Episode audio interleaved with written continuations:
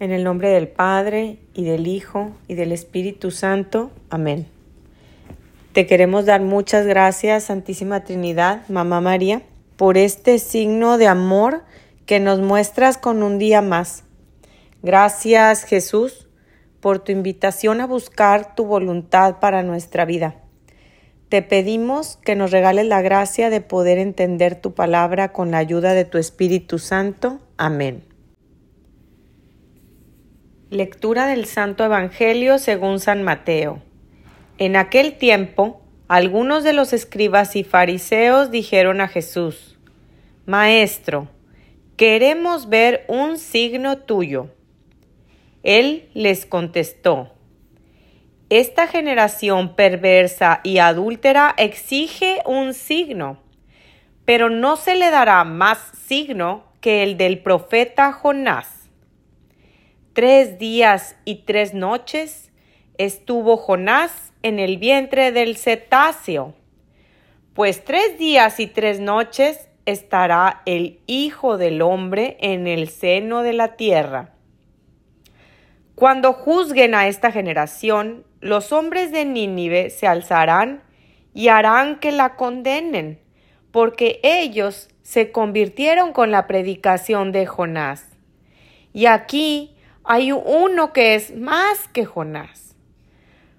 Cuando juzguen a esta generación, la reina del sur se levantará y hará que la condenen, porque ella vino desde los confines de la tierra para escuchar la sabiduría de Salomón. Y aquí hay uno que es más que Salomón. Palabra del Señor. Gloria a ti, Señor Jesús. Hola, soy Adriana Ríos, discípula misionera de la familia Verbum de Monterrey. Les saludo con gusto y desde este espacio de palabras de vida comparto con ustedes el fruto que Jesús me regalaba en mi oración desde el Evangelio según San Mateo, capítulo 12, versículos del 38 al 42. Hoy muchos de nosotros también queremos o esperamos ver signos o señales de Jesús. Ver un milagro eucarístico o un milagro en una enfermedad propia o de alguien cercano. Ver un fenómeno en el cielo. Ver una aparición de María. Ver una situación personal resuelta. En fin, ver algo imposible para nosotros. Ver. Yo me detenía en esta palabra y en la frase del Evangelio queremos ver. Y es que hay situaciones en nuestra vida que nos ciegan, pérdidas de personas, de trabajo, de amistades que nos dejan sin esperanza, sin ilusión. Y muchas veces también nosotros retamos a Dios pidiéndole una señal queremos ver. Pero no hay peor ciego que el que no quiere ver. Resulta inútil convencer a alguien de que vea lo que no quiere ver. No nos queremos dar cuenta que los signos o señales de Jesús nos los regala en cada segundo, en cada palpitar, cada vez que podemos tomar un vaso con agua o comemos un plato de comida, sea lo que sea. Cada vez que despertamos por la mañana o que vemos que nuestro cónyuge o nuestros hijos despiertan. Cada vez que puedo refugiarme en el techo de mi casa para descansar o para dormir. Cada día que tengo un trabajo donde puedo asistir a trabajar cada vez que voy a misa y puedo estar presente allí con Jesús.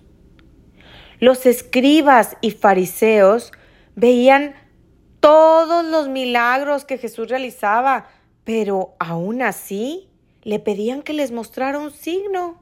En ese momento, como una complacencia al instante. Y es que nos gusta mucho que las cosas se hagan a nuestro modo y en el momento que nosotros queremos. preferimos quedarnos con nuestra propia versión de creer en Dios, porque aunque sabiendo que debo dedicar un día al Señor asistiendo a la iglesia, me convenzo a mí mismo de que no es necesario ir porque yo puedo encontrarme con Dios en cualquier lugar. Y sabiendo que tenemos un sacramento de reconciliación, igual me convenzo de que me puedo confesar yo con Dios en directo. Jesús hoy nos dice que no se nos dará otro signo que el del profeta Jonás. Pero ¿quién es Jonás? Jonás es un personaje del Antiguo Testamento que es enviado por Dios a predicar a la ciudad de Nínive. Él pensó que podía escapar de la voluntad de Dios y decidió irse a otra ciudad en un barco. Durante el viaje en barco, llega una tempestad y cada marinero invoca a su propio Dios. Pero la tormenta seguía. Mientras tanto, Jonás dormía profundamente. Qué importante es durante nuestros tiempos difíciles saber a quién tengo que buscar, dónde tengo que buscar ayuda y qué es lo que no debo hacer. Jonás les dice a los marineros que está huyendo de Dios y que lo arrojen al mar para que se termine la tormenta. Nuestra desobediencia a Dios puede causar sufrimiento no solamente a nosotros, sino también a las personas que nos rodean. Dios ordenó a una ballena que se tragara a Jonás y ahí estuvo Jonás tres noches y tres días. Estando dentro del pez, Jonás se pone a orar y Dios le pide al pez que vomite a Jonás. Dios nos lleva a ciertos momentos de soledad, de desierto, de sequedad, para que nos demos cuenta de la necesidad que tenemos del diálogo con Él, de oración, de contemplarle a Él. Cuando Jonás es vomitado por la ballena, Dios le vuelve a pedir que vaya a predicar a Nínive y que les diga que va a destruir la ciudad por ser una ciudad pecadora. Jonás va predica, las personas se arrepienten y Dios decide no castigar a Nínive. Jonás se enoja con Dios porque no castiga a Nínive y le dice que él se había ido a otra ciudad precisamente porque sabía que es un Dios misericordioso y que siempre está dispuesto a perdonar. Porque para Jonás, Nínive no merecía el perdón de Dios. Jonás solo quería la salvación para él y para los suyos. Debemos tener presente que el Evangelio es para compartirlo con los demás, con todos, aunque no sean de mi pueblo o de mi familia o de mi grupito del trabajo o la escuela o los que me caen bien. Dios nos muestra lo grande de su misericordia cuando Él ve nuestro arrepentimiento.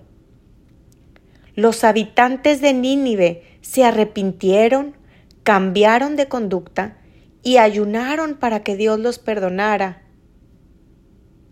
Vamos a quedarnos en oración. Pregúntale a Dios cuál es su voluntad para tu vida, ya sea una decisión personal, de trabajo, de estudios.